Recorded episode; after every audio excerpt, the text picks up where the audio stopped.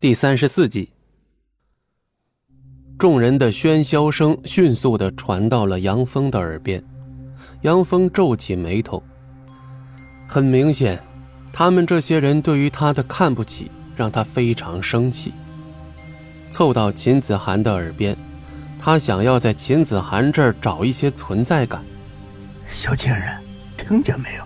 都是在夸你呢，说老子配不上你。你不还是被我弄到手了？以后我摆弄你的机会可多了，让他们酸去吧。秦子涵听到这句话，心头一阵颤动，酸楚之感顿生。转过头去，秦子涵朝着身后的酒店大门又看了一眼，眼神中充满着倔强。到现在，他还是觉得那个男人会重新出现在自己面前。新人入场。请走红毯。在司仪的主持下，两人开始在红毯上缓缓站定，这是既定的流程。开始走红毯了，之后便是结婚的仪式。也就是说，走了这个红毯就没有回头路。扭头回望的秦子涵也被杨峰尽收眼底。要不要再让你等一会儿？那个废物。杨峰双手抱胸，很是悠闲地对秦子涵问。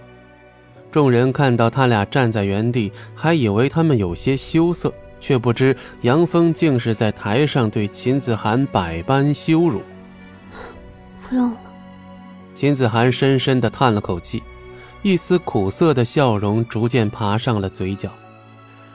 回头看了两眼张璇，还是没来，可能是自己想多了吧。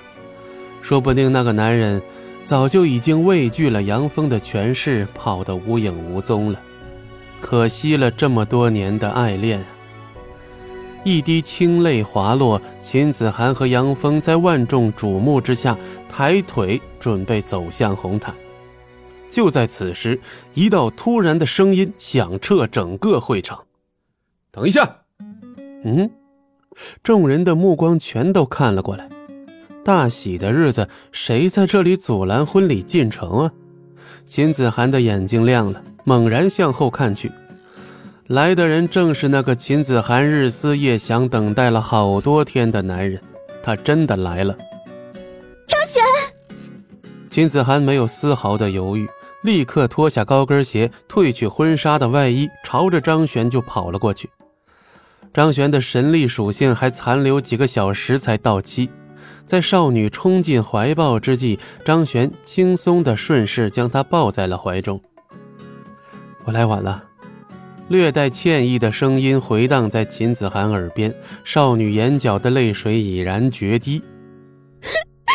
我差点，差点就被他给娶走了。秦子涵的哭腔带着几分委屈，将张璇的心房柔软触动。我今天来了。你便不会再受任何委屈。本集播讲完毕，感谢您的收听，我们精彩继续。